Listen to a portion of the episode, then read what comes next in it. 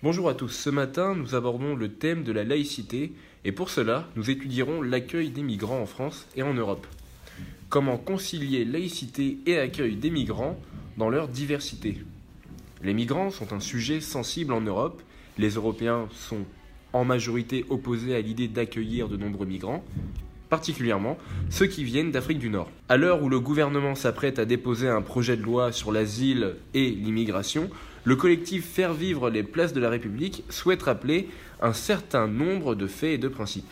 La Ligue de l'enseignement titre sur ce thème des migrants Accueillir et intégrer dignement les migrants.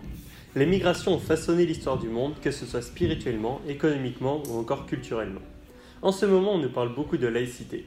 La laïcité, c'est le principe de séparation de la vie civile et des autorités religieuses. Mais alors, que penser des écoles privées catholiques dont les professeurs sont payés par l'État?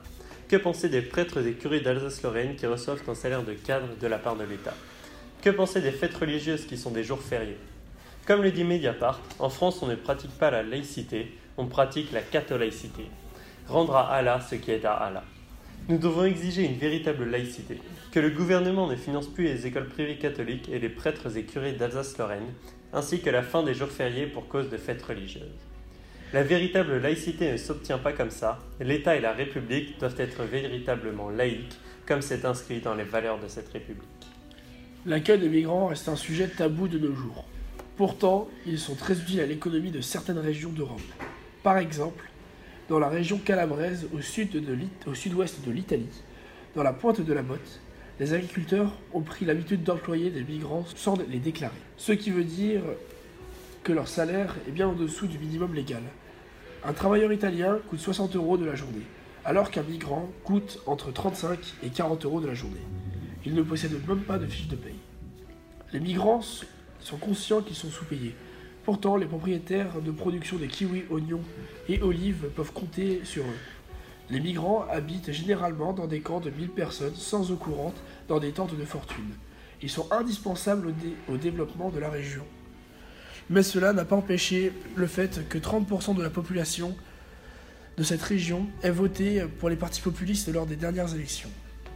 Ces informations nous proviennent de France Info, un article se nommant Les migrants exploités en Italie et datant du 28 juin 2018. Cette vague migratoire vers les pays occidentaux fait apparaître de nombreuses tensions.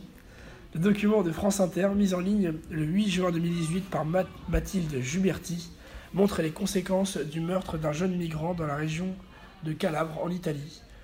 Cette tragique histoire de Soumalia Sacco montre les différentes tensions qui peuvent régner au sein de cette vague migratoire.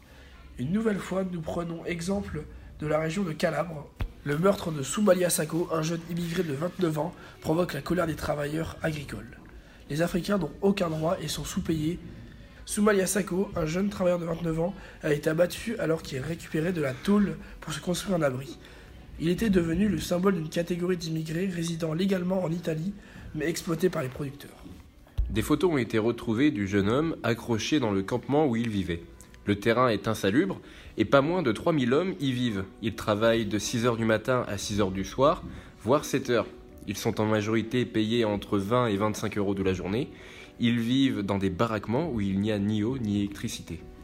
Le meurtrier de Soumalia Sacco a été arrêté. Matteo Salvini, ministre de l'Intérieur, a réagi à cela. Il déclare La belle vie est finie pour les migrants en Italie. C'est un discours inacceptable pour les travailleurs de Calabre. Le préfet de Calabre projette donc de faire plus de contrôles contre les exploitants. Retournons en France et penchons-nous sur ce débat d'actualité qui suscite le refus d'accueil des migrants.